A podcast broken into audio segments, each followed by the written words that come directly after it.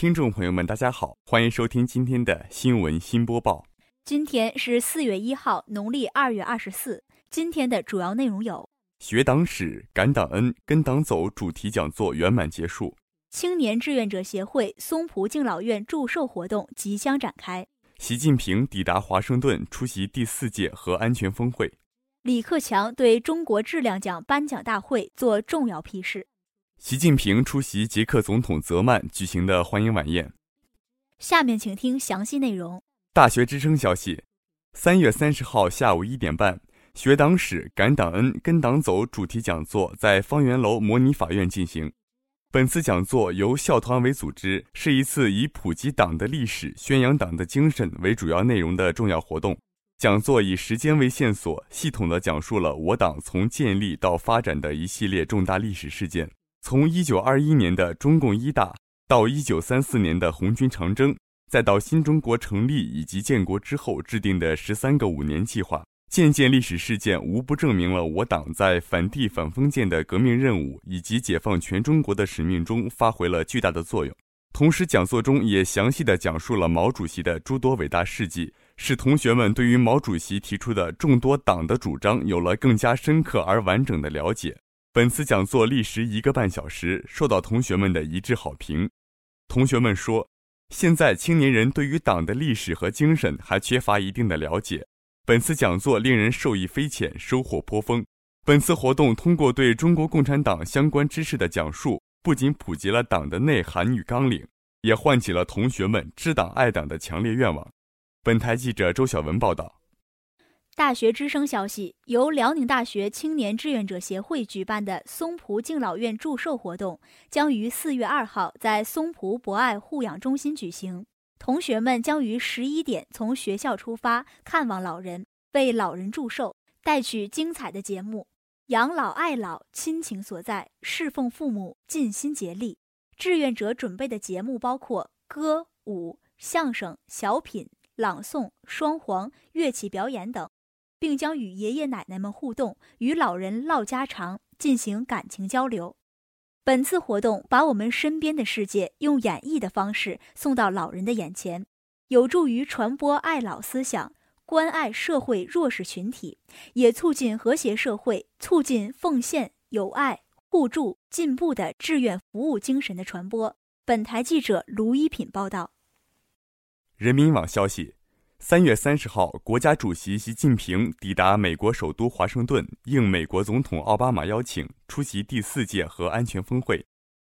当地时间晚上七时许，习近平乘坐的专机抵达安德鲁斯空军基地，美国政府高级官员到舷梯前迎接，王沪宁、栗战书、杨洁篪等陪同人员同机抵达，中国驻美大使崔天凯也到机场迎接。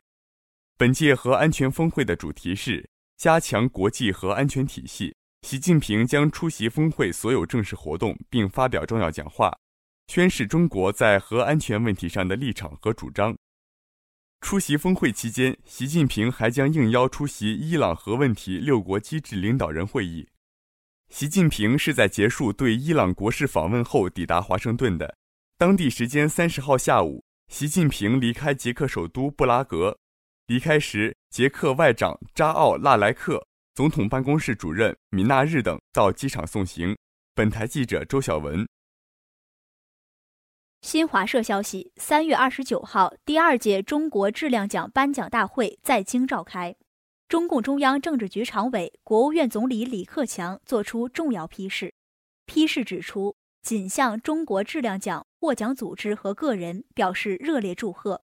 质量发展是强国之基、立业之本和转型之要，各地区各部门要大力实施质量强国战略，坚持改革创新，加强政策引导，把质量提升作为推动供给结构、需求结构升级的重要抓手。也要强化监督管理，健全质量标准，严厉打击各类质量违法行为，维护群众健康安全和合法权益。各行各业要向获奖组织和个人学习，勇攀质量高峰，打造更多质量者满意的知名品牌，为促进经济双中高、全面建成小康社会做出更大贡献。国务委员王勇出席大会并讲话，他强调，要认真贯彻李克强总理重要批示精神，深刻认识做好新时期质量工作的重大意义，切实增强责任感、使命感和紧迫感，以获奖者为榜样，狠抓质量，争先创优，大力提升质量总体水平，积极服务经济社会发展，努力开创质量工作新局面，为建设质量强国贡献力量。王勇指出，做好“十三五”时期质量工作，责任重大，任务艰巨，全面加强质量创新，深化体制机制改革，发挥企业主体作用，激发全社会质量创新活力，助力经济发展新旧动能接续转换，始终严格质量监管，健全法规制度，创新监管手段，推动质量共治，严守质量安全底线，大力弘扬质量文化。倡导精益求精的工匠精神，营造人人重视质量、人人创造质量、人人享受质量的浓厚氛围。本台记者卢一品报道。人民网消息：三月二十九号晚，捷克总统泽曼为国家主席习近平到访，在总统府举行盛大欢迎晚宴。两国元首同中捷双方出席欢迎宴会的嘉宾握手，并亲切交谈。宴会开始时，全体起立，军乐队奏响终结两国国歌。随后，两国元首分别发表热情洋溢的致辞。习近平在致辞中强调，捷克是欧洲重要国家，有着悠久历史和灿烂文化，中捷友谊源远流长。捷克是最早承认新中国并同新中国建交的国家之一，为新中国建设提供了大量的帮助和支持。中国人民对此铭记在心。当前，两国合作蓬勃发展，各领域交往日益密切，为两国和两国人民带来了实实在在的利益。两国发展契合点和共同利益在不断增多，合作广度和深度在不断加深。中方愿以两国建立战略伙伴关系为契机，同捷方在相互尊重、平等互利的基础上，增进政治互信，加强战略对接，深化务实合作。共同开辟中捷关系更加美好的未来。